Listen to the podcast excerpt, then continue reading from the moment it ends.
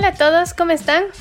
Soy Steffi y estoy aquí con Sergio. ¿Cómo estás, Sergio? Hola, estamos de vuelta. Sí, una semana más, llenos de noticias, así que contanos de qué vamos a hablar hoy día.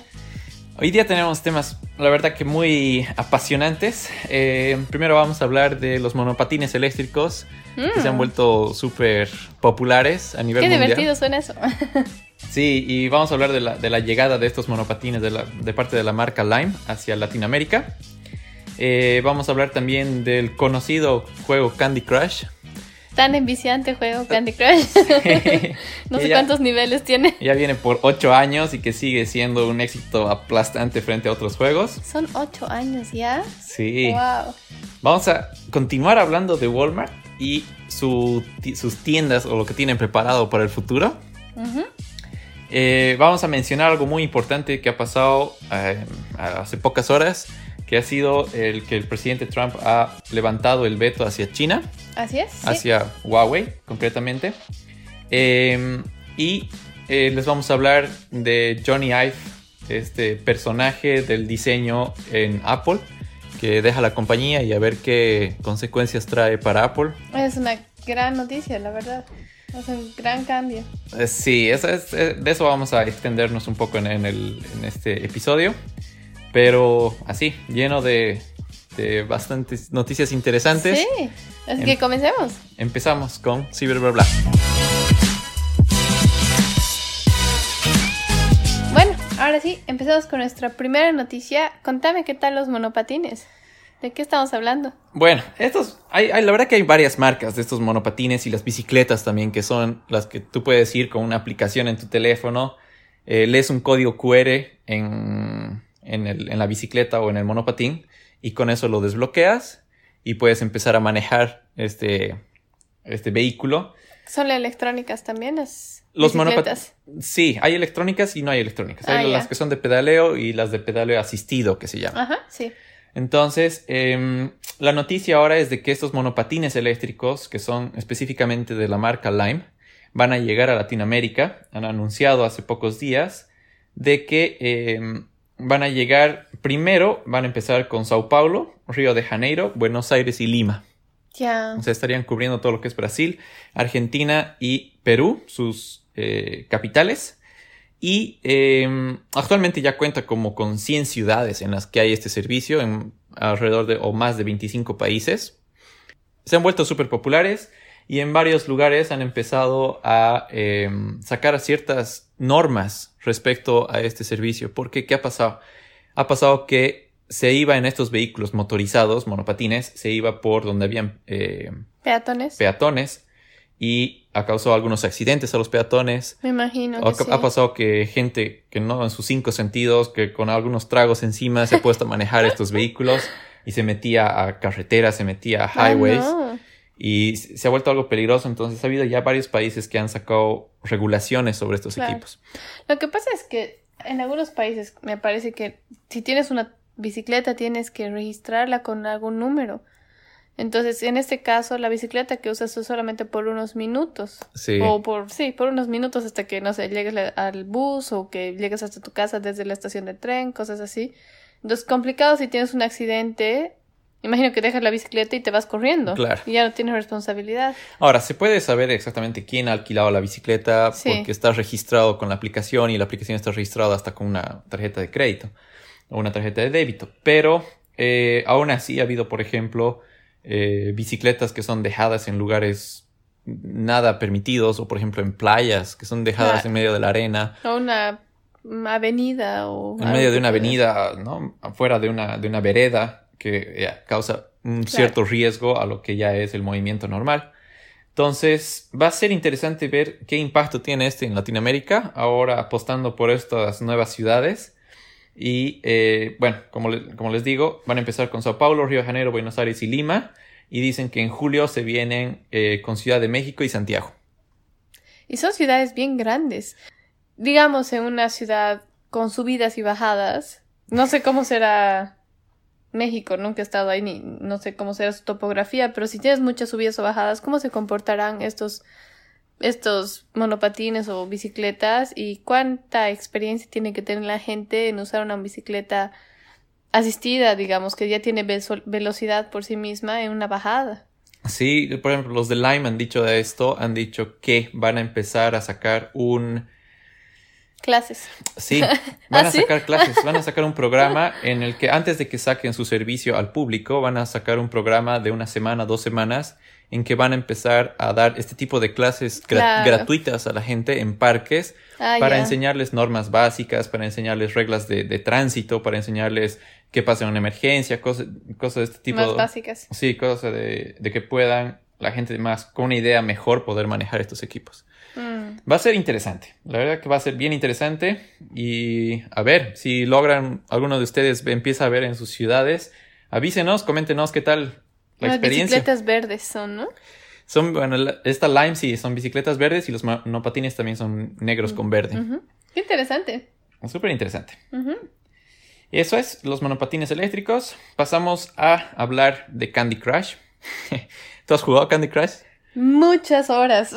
Sí, en su época. Muchas horas. Hace unos Es cinco que años. Es, sí. es, es divertido porque es como que una sensación de que, ah, ya tengo un, no sé, un dulce más que puedo romper y terminas el nivel y te empiezas a aparecer miles de como puntos extras y vidas extras y después aparece el siguiente nivel y como te toma unos cuantos minutos, digamos, cinco minutos un nivel o diez minutos de pasarlo o de perderlo, entonces sigues y sigues y sigues y, y no sé, es como relajante a veces también. Es- sí, eh, el gran éxito de este juego es justamente eso. Cuánto Mm. te puedes quedar horas jugando y jugando y jugando. Como que a un principio, por ejemplo, era bastante molesto, entre comillas, que te daban cinco vidas, perdías las cinco vidas y tenías que pedirle a un amigo que te dé más vidas. Claro, por Facebook creo Por- que era era. Mm. bastante linkeado con Facebook y em, o si no tenías que esperar creo media hora para seguir jugando Sí. o cinco minutos no me acuerdo creo Y que ahí sí. es donde le podías cambiar el tiempo a tu celular. bueno cuando recién sacaron la aplicación se podía como que hackear la aplicación y podías tener vidas ilimitadas Yo hacía eso. sí uno era entrando a un archivo específico y cambiándole eso o Ah. la forma más fácil era cambiar la hora a tu reloj Eso yo sí. Entonces, si te decía dentro de cinco minutos vas a tener una nueva vida, ibas al reloj de tu teléfono, Mm. le aumentabas cinco minutos y ya tenías la vida. Era muy viciante.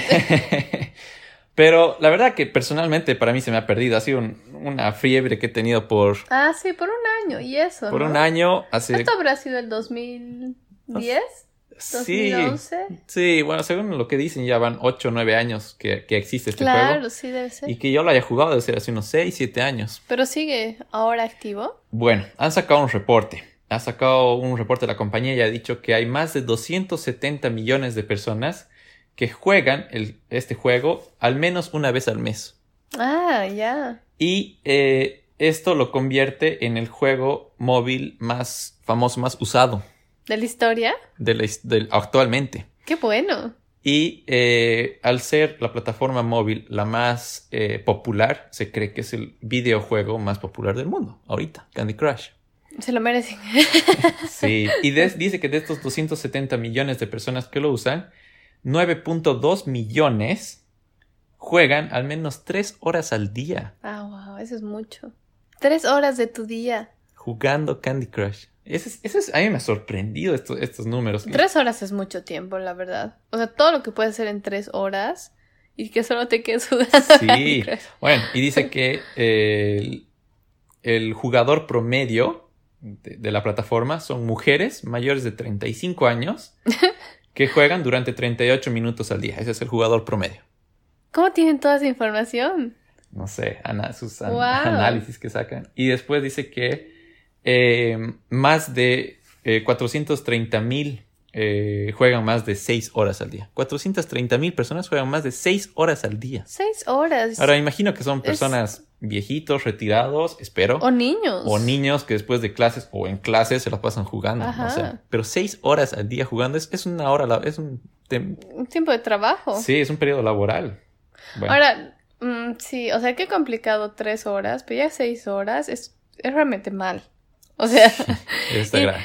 aparte que creo que en este juego, no sé si puedes poner tu tarjeta de crédito. Claro, bueno, hay eso. Uno, pierdes vidas y eh, no, me- no sé ahora, porque antes tenías que pedir a tus amigos que te den. Creo que ahora ya no hay mucho esa figura de que pidas a tus amigos. Ya. Sí hay la figura de que tienes que esperar un tiempo o comprar. Yo creo que ahí es donde completas tus seis horas. Sí, no, y bueno, es eh, Alex Dale, que es el ejecutivo de la compañía, Sí. ha dicho que un jugador ha gastado 2.600 dólares en un solo día para beneficiarse de las ventajas que ofrece Candy Crush para avanzar. 2.600 dólares un solo día A ver, comprando, ¿qué será? Gem no, son gemas. Son, vidas, tiempo. Sí. O los diferentes poderes, porque hay el poder que puedes tener un chupete, creo que revienta un solo Sí. dulce. El poder de... un- Mi teoría es que esta persona tiene que ser un ejecutivo de alguna empresa que tiene 2.600 dólares para gastar en un día en un juego y además juega 6 horas. Un solo día, 2.600. Dice que este ha sido su caso más grave que han detectado, que una persona ha gastado 2.600 dólares en un solo día. Y bueno, Wow. ha habido también hace algunos años el gran problema de que los niños compraban y compraban y compraban y no se daban cuenta que era plata, Pagando. plata verdad que es lo que estaban ganando, eh, gastando. Hasta que le llegaba la factura al padre y el padre era, ¿qué? ¿Cómo se ha gastado tanto, digamos? ¿Cómo vas a dejar tu tarjeta, señor padre, en ese juego? Sí, sí. no, terrible. Este juego Candy Crush, la verdad que sigue pegando, Sí. parece bastante. Y eh, bueno, si ustedes lo juegan, avísennos. ¿Cuántas horas? Sí, o por ahí sus padres todavía lo siguen jugando. Yo alguna vez veo en el bus que gente que está jugando. Ah, sí. En las colas, cuando está haciendo cola para algún trámite, algo, veo gente que sigue jugando Candy Crush.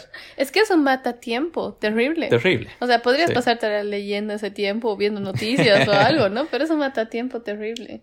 Sí, Pero bueno. sí, sí. A ver, mientras tanto, algo que, que realmente está más bien ganando tiempo es la gente de Walmart. Porque lo que ha pasado es que se han dado cuenta que puede mejorar la forma de vender sus productos usando inteligencia artificial. Ya. Ya escuché en algún momento, hace unas semanas atrás, que hay otras tiendas en Estados Unidos que están empezando a usar inteligencia artificial, pero más que todo para cobrar cuando estás haciendo, eh, terminando tu compra. En vez de pasar por un cajero humano, pasas por otro tipo de inteligencia artificial, de proceso de inteligencia artificial, en la que ya no tienes que ir por un cajero. Y solamente se detecta con cámaras qué estás comprando.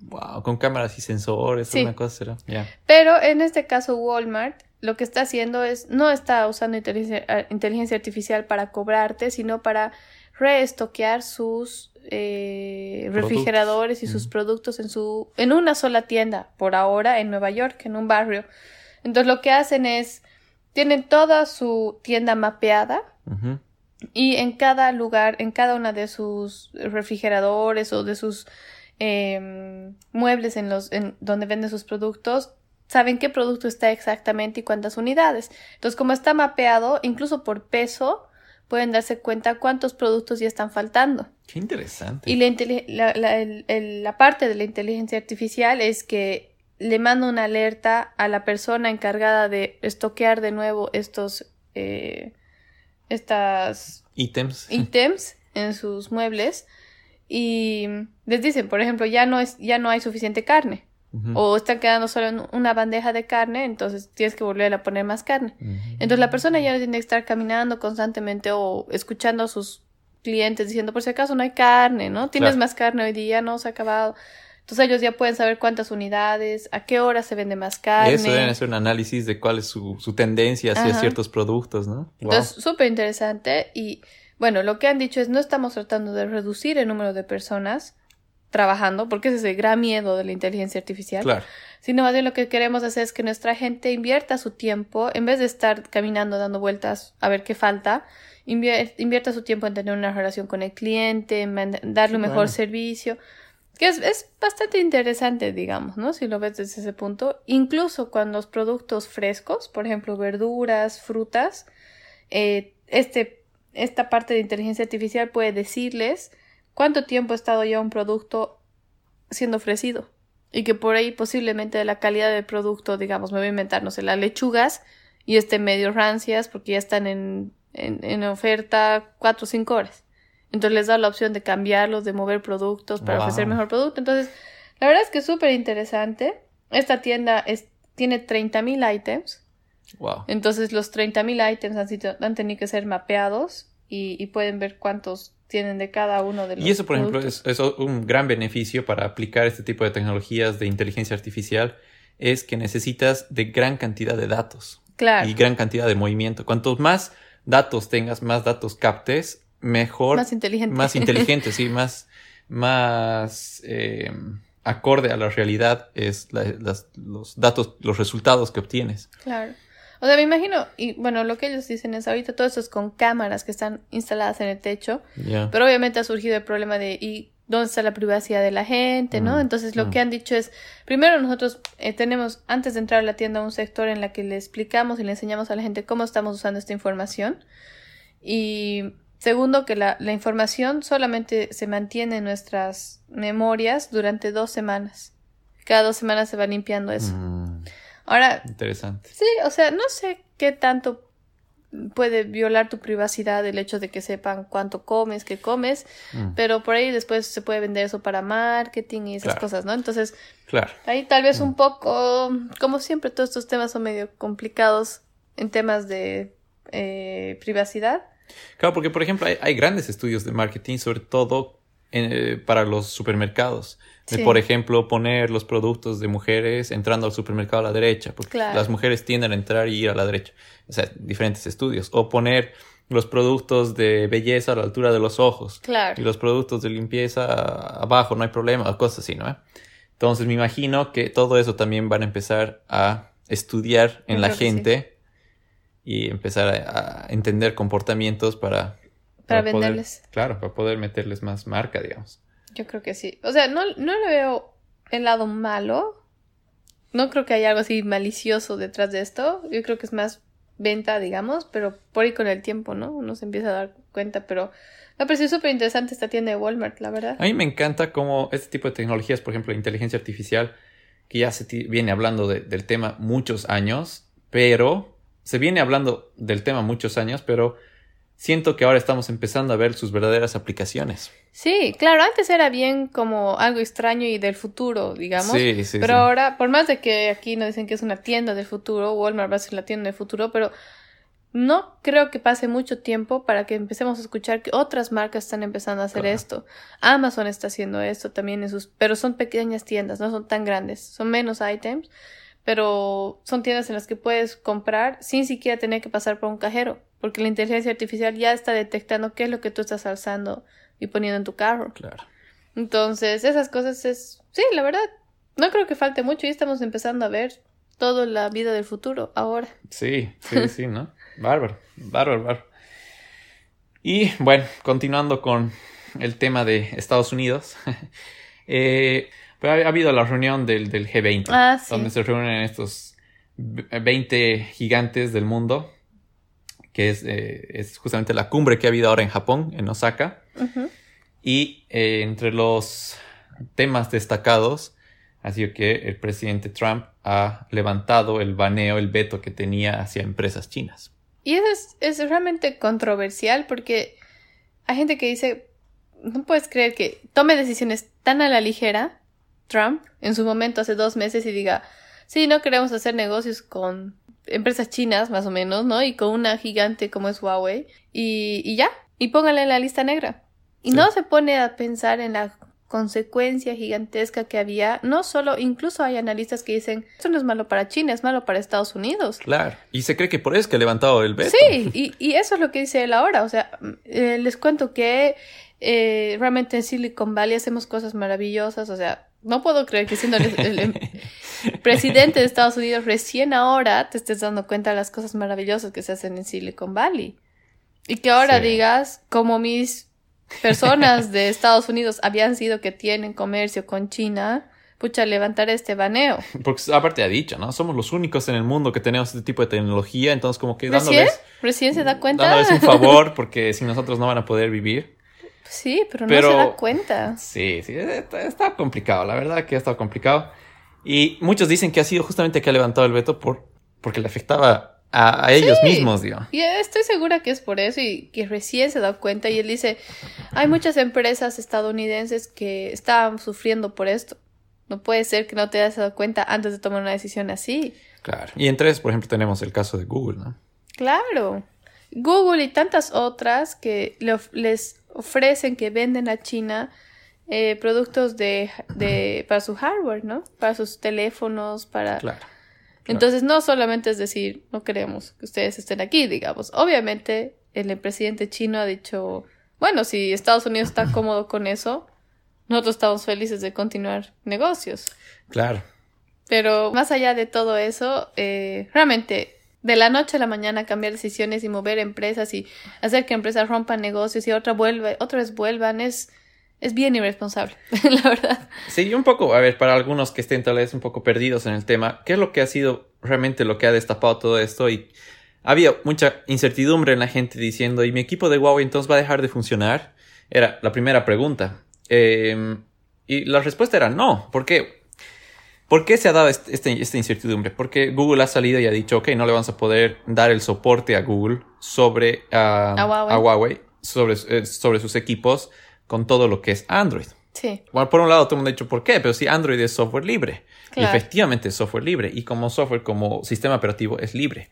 Pero lo que le da realmente el poder a Android es todos los servicios de Google. Cuando digo servicios de Google, me, eh, refiero a eh, Gmail, me refiero a su misma tienda de aplicaciones que es la Google Play. Claro. Me refiero a, por ejemplo, toda la integración con YouTube, me refiero a todo ese tipo de servicios que por atrás hacen de Android el sistema operativo que es hoy en día. Entonces, eh, ese ha sido el gran problema, porque han dicho, ok, va a tener Android, pero ya no va a tener los servicios de Google. O sea, no sirve de nada. Entonces no va a servir de nada. Entonces mucha otra gente ha dicho, pero actualmente así está funcionando Android en China, porque en China está totalmente ah, prohibido Google. Y es que los chinos han tenido que sacar justamente este tipo de servicios en reemplazo a Google que ha sido todo lo que es Weibo y todas estas eh, otras plataformas. plataformas y soluciones, pero que son exclusivas para China. Claro. Entonces, eh, hoy en día lo que se ha ido viendo es que los equipos que están vendiendo hasta el último, el P30, iban a tener todavía ese soporte y eh, donde sí iba a haber afectado es en los equipos que vayan a salir en el futuro. Ha sido una incertidumbre de dos meses desde que Trump ha anunciado esto y parece que ahora nuevamente no pasa sí, nada. O sea, dicen que están en charlas para ver cómo va a ser, porque ahorita la primera medida es Estados Unidos sí puede vender a China.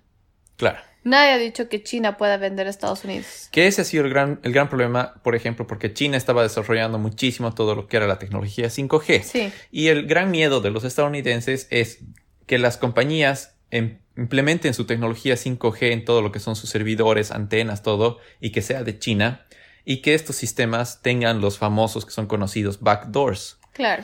Que en China es, famoso. Y la verdad que todo gobierno ha pedido que se implemente este tipo de tecnología con algún tipo de backdoor. Por ejemplo, Apple, si tú ahorita eh, un iPhone no se lo puede desbloquear, porque está cifrado de tal forma que ni siquiera Apple puede desbloquearlo. Ya. Tiene cierto eh, mecanismo de, de, encriptación que vive en tu teléfono una parte y en los servidores de Apple otra parte. Realmente no se puede. Y no se puede, no está en las manos de Apple. Y el gobierno de Estados Unidos, con varios casos de terrorismo, ha dicho, por favor, Apple, eh, desencripten este teléfono. Y Apple ha dicho, nuestra tecnología no nos la permite. No tenemos el acceso completo para poder descifrar ese teléfono y abrirlo y poder investigar. Claro. Y entonces Estados Unidos ha pedido a Apple de que eh, instalen este tipo de backdoors, de puertas traseras en el sistema, en donde Apple, ante una solicitud del gobierno, pueda acceder a estos equipos. Ajá. Y Apple se ha negado rotundamente de hacer esto. Ah, ya. Y, pero, por ejemplo, en China, Huawei sí tiene sus puertas traseras ante el gobierno. Claro.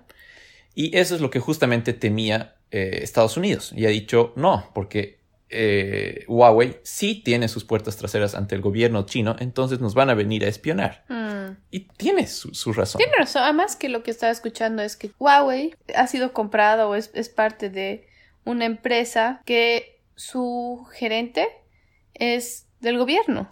Sí, tiene, Entonces, tiene mucha relación. Si vas hacia arriba, es una empresa del gobierno, totalmente empresa del gobierno. Entonces, tiene lógica que Estados Unidos se sienta así contra se quiera, se quiera cuidar por ese lado, pero obviamente el ponerlo en una lista negra y que no se pueda hacer ningún tipo de, comercio con empresas chinas. No favorece a nadie. Ah, sí, ha sido una decisión muy arbitraria que hoy en día recién se está dando cuenta del impacto que ha tenido este, esta arbitrariedad de decir eso. Pero es como todo, o sea, Yo creo que China se está riendo ahorita, la verdad. Y está diciendo así Mm. como que sabías que no podías vivir sin nosotros y esto nos da más fuerza. Y sinceramente esto le da mucha más fuerza a China y mucha más fuerza a Huawei también ahora de decir, ves que sí nos necesitas, ves que tu empresa, tu país sí hace Sí. negocios con nosotros. Entonces, es, es parte de un tratado además para vender eh, productos agrícolas también a China. Ah, sí, no sé Entonces, es todo un paquete de Mm. comercio ahí que estaba tambaleando, que no le conviene a Estados Unidos perder. Claro, por ejemplo, otro, otro caso que ha habido, que re- recién se han dado cuenta el gobierno de Estados Unidos, o en este caso Trump, es los estudiantes chinos. Claro. Y hay estudiantes chinos que han ido a Estados Unidos, han estudiado en, en- en Estados Unidos y eran excelentes, número uno en la clase, pero sin embargo no pueden quedarse en Estados Unidos porque no, Son Estados Unidos chino. no puede tener relaciones con, Claro. con, con China. Entonces, ha dicho, ¿cómo vamos a perder al número uno de la universidad más conocida y famosa, que es chino? Lo vamos a perder porque no podemos contratarlo, no puede, no puede quedarse en el país. Entonces recién se ha dado cuenta y eso ha sido justamente en su anuncio que ha hecho ahora Trump y ha dicho, "Por- no, no se preocupen, es más, eh, vamos a ver de darles green cards porque queremos Imagínate. mantener a este tipo de gente. Recién, entonces ahí digo una vez más, hace dos meses, ¿cómo puedes tomar una decisión si siquiera saber toda la implica, lo que implica? Pero bueno, creo que es, creo que es una forma de gobernar de Trump, que es de ir a dos pasos adelante, tres pasos atrás. Es bastante político, no, no pienso Sí. meterme a temas políticos, pero respecto a Huawei, me alegro por Huawei y porque la verdad que la- el impacto que ha tenido Huawei en el mundo y la- el nivel de teléfonos que ha vendido Latinoamérica, España y Europa eh, es gigante. Sí. Y me alegro por toda la gente que justamente apuesta a tener un teléfono Huawei que posiblemente de aquí a unos años hubiera sido totalmente inválido de tener Sí. un teléfono así. Entonces me alegro por... por yo me alegro por, por el comercio en general, en realidad, porque la competencia siempre es buena y siempre es a favor del cliente.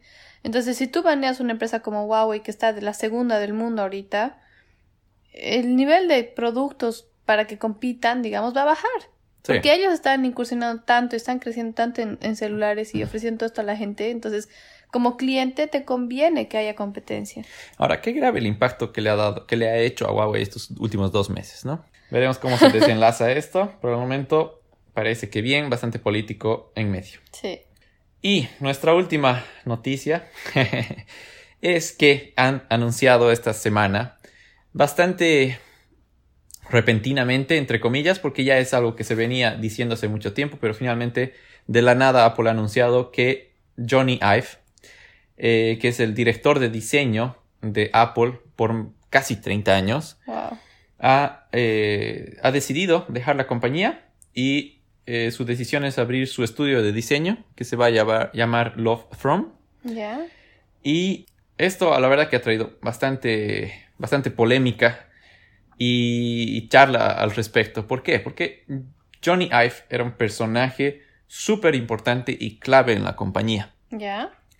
Eh, pero, ¿por qué digo que hace tiempo se viene rumoreando esto? ¿Por qué? Porque Johnny Ive ha sido uno de los grandes amigos, manos derecha de Steve Jobs. ¿Y qué hacía? ¿Qué hace? ¿Qué hacía él ahí? ¿Qué, aparte de su cargo, digamos, ¿qué es lo que él ha hecho? Claro, lo que él hacía, eh, bueno, empezó, ¿dónde empezó todo? Empezó en 1989, hace muchísimos años, donde Johnny Ive es inglés y estudió eh, justamente diseño y abrió o fue cofundador de una empresa, de, de una consultora de diseño que se llamaba Tangerine y en la que Apple era cliente de esta consultora de diseño. Y así es como empieza sus primeras relaciones con Apple.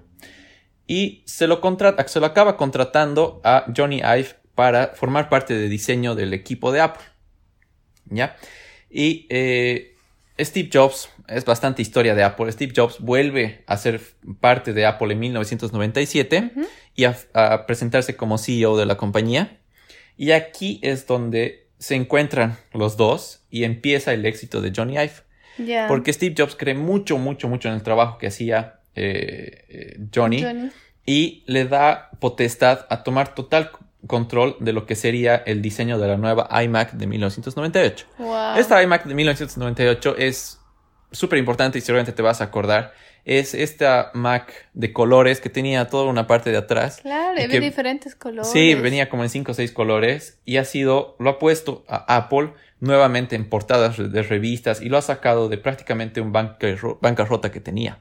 Ah, sí. O sea que es el diseño ha sido el que un poco lo ha jalado. Sí, y bueno, lo que pasa con Apple también, es de- y es bastante interesante, y en comparación a empresas chinas, es que Apple da mucho énfasis a su diseño de sus equipos. Claro. Y en China, todo lo contrario, da mucho énfasis a la tecnología de sus equipos, y no tanto así a su diseño. Y podemos ver en todos los diseños de los equipos chinos que no son muy... Que no son necesariamente muy bonitos de ver. O que se copien el diseño de Apple. O, claro. De un iPhone, digamos. Pero bueno. pero le dan mucho énfasis y invierten mucho de, de la plata de la compañía en la tecnología. En cambio, Apple invierte gran parte de la tecnología en el diseño. Del... Sí, ajá, sí. Entonces, eh, y ahí, por ejemplo, nace este, el, el Johnny Ive y la visión de Steve Jobs. Sacan la iMac, que era hermosa, era así, wow, el futuro de, De colores. colores. y era así todo un diseño totalmente revolucionario.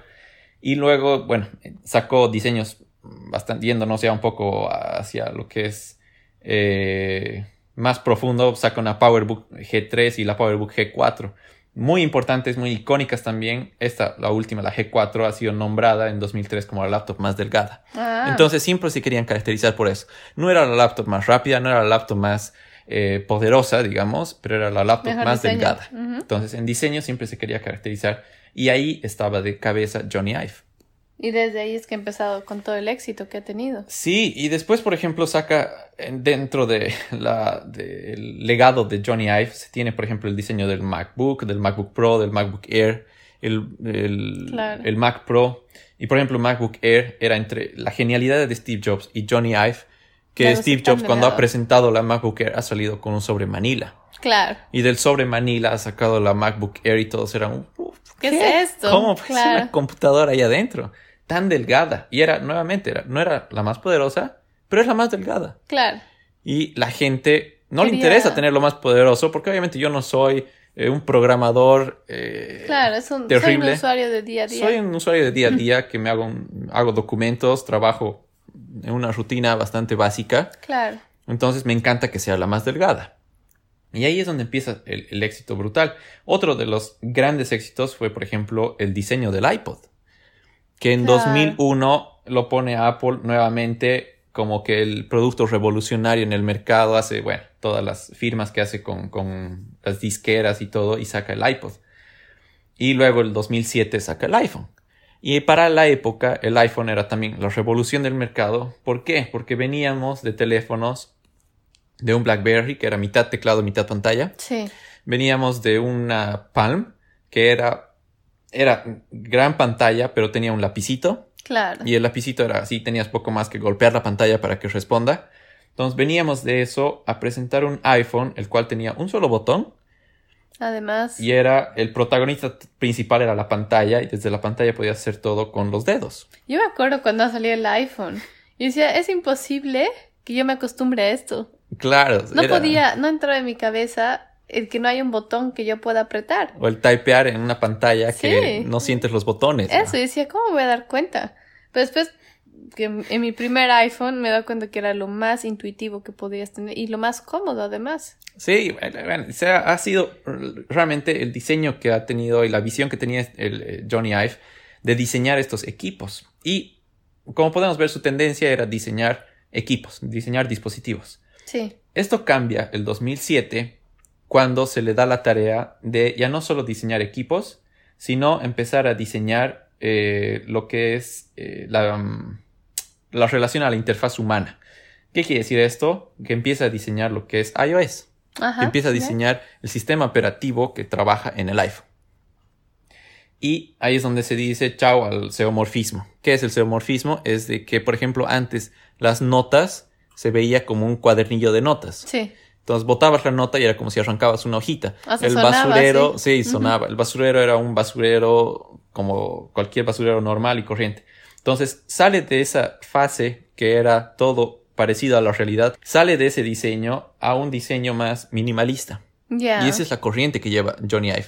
Por eso, por ejemplo, las computadoras de Apple son súper minimalistas. Claro, Y esa misma tendencia la aplica a el sistema operativo de Apple. que sea súper simple. Que sea bastante simple. Ha sido nuevamente una revolución en el mercado. Esto ha sido en 2012, que salió el iOS 7. Eh, y ahí es una gran etapa para Johnny Ive. Nuevamente se presenta con nuevos retos en lo que es el diseño. Y bueno, es una historia brutal que ha tenido. Eh, hasta que en 2011 fallece Steve Jobs. Y ahí es donde se empieza a rumorear un poco de que eh, Johnny Ive se quedaría un poco fuera de Apple al no tener eh, su mismo, su par en el que tenían las mismas ideas y todo. Y muchos dicen, bueno, Tim Cook tomó la posición de Steve Jobs, pero realmente el que manejaba y el que seguía todo este legado era Johnny Ive. El legado de Steve Jobs era Johnny Ive. Se nota que en el tiempo Johnny Ive empieza a perder eh, peso en las decisiones de Apple. Él mismo se aleja un poco de, todo.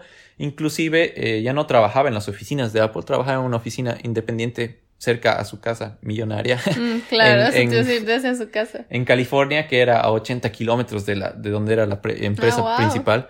Y en varios reportes y entrevistas que, que, hacen a los empleados decían, sí, tenemos que ir a visitar a Johnny Ive a mostrar los diseños. Y era así como ir al, al monje que vive en, en, la punta del templo a mostrarle el diseño para que nos dé su sabiduría. Claro. Porque realmente Johnny Ive, la, la cabeza que tiene Johnny Ive es impresionante en cuestión de diseño. Y eh, Johnny Ive anuncia y dice, si algo que quiero incursionar ahora en mi carrera es en diseñar eh, las nuevas oficinas de Apple. Ya. Apple tenía el Infinity Loop, que era donde estaba todas las oficinas, características de Apple, y Apple decide sacar, a construir un nuevo campus. Ya.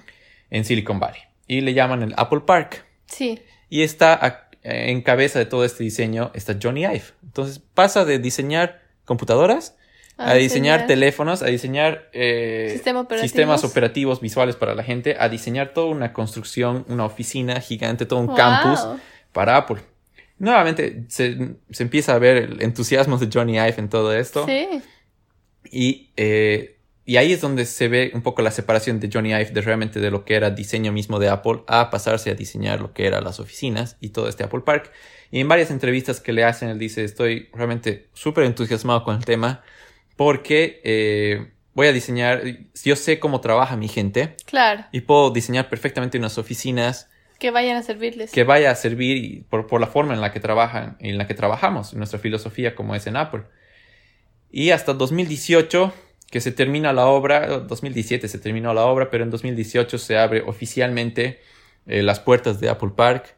Toda la gente va y ahí se, empieza, realmente se ve el detalle. Claro que se ha visto siempre en los equipos de Apple, se ha visto siempre en el sistema operativo, el detalle hasta en la última esquina hay un detalle respecto a esas oficinas y lo que es su sistema de trabajo. Qué interesante, ¿no? ¿Cómo puedes cambiar tu diseño, pero siempre mantener la misma línea de minimalismo, de simpleza? Sí, la verdad que muy, muy, muy interesante. Y Johnny Ive trabaja, bueno, jaló a uno de sus amigos a que trabaje con él en Apple y siempre se ha visto que trabajaban, aparte de Apple, trabajaban independientemente en diseñar, por ejemplo, diseñaba un reloj. Les, les, encanta ese tipo de cosas. Y bueno, hablaba con un diseñador en mi oficina y me dice, lo que pasa es que siempre como diseñador empiezas a ver diferentes las cosas. Y siempre tienes... Mejorar, cambiar. Sí, tienes como que quieres trabajar en otras cosas y nuevos, nuevos retos. Y obviamente, después de casi 30 años de estar en lo mismo... Yo creo que ha tenido ya suficiente con todos los diseños que ha tenido que hacer para Apple. Es, en realidad sí, son 27 años, casi 30 que está Johnny Ive metido en este mundo, que por más maravilloso que uno pueda pensar que es trabajar en Apple, yo creo que llega a cierto punto a cansarte. Sí, o, crees que hay algo más fuera de eso, ¿no? Eso. Y lo que dice, bueno, ¿cuáles son los planes que ahora presenta eh, Johnny Ive? Es que, bueno, va a sacar su estudio de diseño, se va a llamar Love From, y lo que dice es, yo no quiero dejar de trabajar con Apple y mismo Tim Cook ha sacado un comunicado y ha dicho no queremos dejar de trabajar con, Johnny Ive y eh, vamos a ser los primeros clientes de este estudio de diseño de Johnny Ive. Entonces, indirectamente va a seguir involucrado Johnny Ive en mm, varias decisiones de, lo que es Apple, pero paralelamente Johnny Ive va a poder desarrollar sus ganas de diseñar otro tipo de, cosas. Yo creo que es, es justo. O sea, cualquier ciudadano normal, común y corriente eh, tiene todo el derecho de cambiar de trabajos, de cansarse, de decidir... Aspirar ahora- a otras cosas. Sí, o trabajo ahora en una aerolínea y la verdad es que ahora me interesan los restaurantes y te cambias un restaurante y Claro. puedes hacer el mismo cargo pero en otro lugar, entonces... O se ve que gente que está así de gerente en la mejor empresa y decide renunciar y abrir su, como tú dices, su restaurante. O una Y pero- startup o... Claro, pero estabas en la mejor empresa, digamos, pero no es lo que me gusta. Claro. O, sea, quiero, me encanta, pero quiero, ya, ya lo he hecho por 30 años en mi vida, quiero meterme ahora a hacer lo mío, digamos. Yo pienso que la idea de que una persona empiece una empresa y termine su carrera o su vida profesional en esa misma empresa es bien del pasado ahora. Y ahora más bien lo que más quieres es disfrutar tu vida de trabajo en diferentes opciones, empresas, lugares, cargos. Y es totalmente válido que esta persona haya trabajado tanto tiempo y ahora quiera moverse sin dejar de dar su, su, su punto de vista para los productos Apple desde otro lado, ¿no? Desde una Claro. nueva empresa. Desde otro, sí, desde una visión eh, exterior. Y lo que se dice ahora también es que, qué cosas irá a desarrollar, a, a diseñar ahora Sí. Johnny Ive. Y aparte con la experiencia que trae, porque Además. a mí también eso me parece súper interesante. Es una persona que está obviamente en toda la tendencia de empezar su startup. Sí, claro. No es una figura de startup, pero está por Pero empezar su, digamos, su empresa independiente. Porque es multimillonaria. Claro. No necesita ningún tipo de, de fondo de inversión ni nada.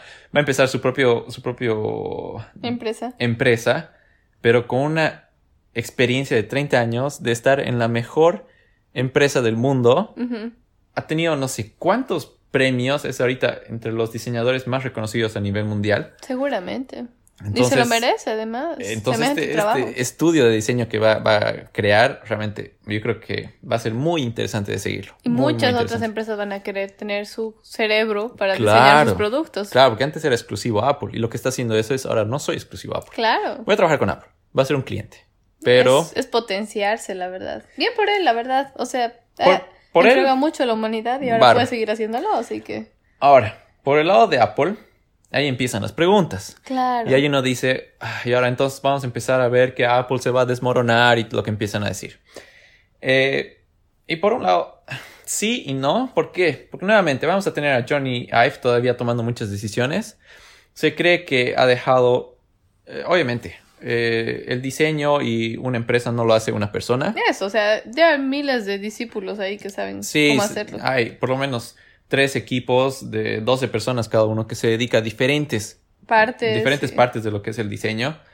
Entonces, la verdad que no, no va a ser mucho, impact- mucho impacto en lo que respecta a los nuevos equipos y lo que venga, lo que venga a ser. Lo que sí un poco personalmente a mí me, me preocupa es de que no están abriendo esa posición en reemplazo a alguien. O sea, no es que están buscando Ah, cuál es el segundo diseñador mejor del mundo, lo llamaremos a él para que reemplace a Johnny Ive Ah. no están abriendo esa posición. Eso es a mí un poco lo que me preocupa con respecto a Apple. ¿Por qué? Porque ahora la cabeza de lo que va a ser el diseño y lo que toda la gente, todo el equipo que tenía Johnny Ive que le reportaban a él, ahora le van a reportar a Jeff Williams. Este personaje Jeff Williams es también muy interesante en lo que es el mundo Apple y se lo ha empezado a ver también en varias presentaciones eh, que ha tenido Apple respecto al iPhone, eh, las nuevas Mac, todo. Ha salido al escenario y ha presentado que hoy en día él está jugando el papel que jugaba antes Tim Cook en la época de Steve Jobs, ¿Y ese qué cargo es? que es el director de operaciones, es el COO. Mm, Y eh, ahora todo este equipo de Johnny que reportaba Johnny Ive, ahora van a reportar a este Jeff Williams. Que en un caso de Apple, donde el diseño es algo tan importante, Sí, es su base a todo. eh, es cuestionable cómo van a reportar a un director de operaciones, que en otras empresas es bastante común, pero no es común en un mundo Apple. Mm, Entonces a mí eso un poco me, me preocupa. Eh, no me parece, para mí que deberían haber abierto el cargo, llamarse al segundo diseñador mejor del mundo Claro. y ponerlo ahí. Eso creo me hubiera quedado un poco más tranquilo personalmente, sí. pero Pero posiblemente estén haciendo esto porque ellos saben que van a seguir teniendo a un Johnny Ive a la cabeza... Dado- mm, dando ideas. Solo que ahora su sueldo lo van a pagar a una empresa que se llama Love From. claro. Pero siguen teniendo la cabeza de esa persona ahí. Ahora, tal vez, ¿no? Tal vez no, porque también él podría decirles, ya no quiero hacer negocios con Apple. Y ahí sí se quedan Claro. sin cerebro, digamos, de quien diseña. Claro, es como, sí, es como he terminado con mi ex, pero siguen siendo amigos. ¿No? eh? Es como que, de verdad, pero Sí. si está con alguien que no te gusta, ¿vas a seguir siendo Claro. amigo de tu ex? No sabes. ¿no? Entonces, por ahí Johnny Ive se afilia a Microsoft y empieza a hacer diseños para Microsoft. Entonces, le voy a dar mi- mis conocimientos o le voy a contratar a un Johnny Ive ahora para que me haga también a mí cuando está, trabajando para otro. con Microsoft. Entonces, por esto es como si terminaras con tu ex y dices, voy a seguir siendo amigos. Es hasta que se arregle con tu enemigo. O con tu amigo. O con tu amigo. Aún peor. Entonces, Complicado. está un poco complicado, eh, pero no creo que sea obviamente la muerte de Apple ni nada. Nuevamente digo, es todo un equipo que hay por atrás, grandes cabezas de diseñadores que... Y no creo que se sienta este año, en esta presentación de No, para septiembre. nada. Se cree que Yo creo deja- que se va a sentir en unos dos años. Supuestamente ha dejado y se tiene todo lo que trabaja Apple son con cinco años de Ah, adelanto. bueno. Entonces, y sobre sí. todo en cuestión de diseño, tal vez no tanto en tecnología, pero en cuestiones de diseño se, se cree que se tiene programado ya los siguientes cinco Mm. años. Se va a ver después, yo pienso. Sí. El ahora, resultado del sí. cambio. Ahora, por ejemplo, Johnny Ive tiene grandes fallos en la historia. Ah, Tiene grandes. Uno, por ejemplo, es el teclado de la Mac, que está Ah. muy cuestionado, que es el famoso teclado mariposa, que muchos lo dicen que es una basura. Eh, se tiene, por ejemplo, la forma de cargar un mouse, porque tienes que darle la vuelta el mouse para cargarlo, y como está dando la vuelta el mouse y cargando, no lo puedes usar mientras está cargando. eso sí que Súper es una gran falla. Súper criticable. La forma de cargar el Apple Pencil, el Apple Pencil Ajá. de primera generación, que era en tu tremendo a- a- iPad. iPad. le conectabas un Apple Pencil que era totalmente Salido, salido del iPad y lo volvía una cosa súper grande y súper fácil de, de golpearlo y doblar el conector. Tiene alguna- algunas críticas en su, en su haber- Historial. en su historial. Pero así como también tiene unos grandes éxitos Claro. como el iPhone que ha sido copiado por toda la industria. Sí, es un genio, me parece a mí, de diseño y todos tienen sus fallas, ¿no?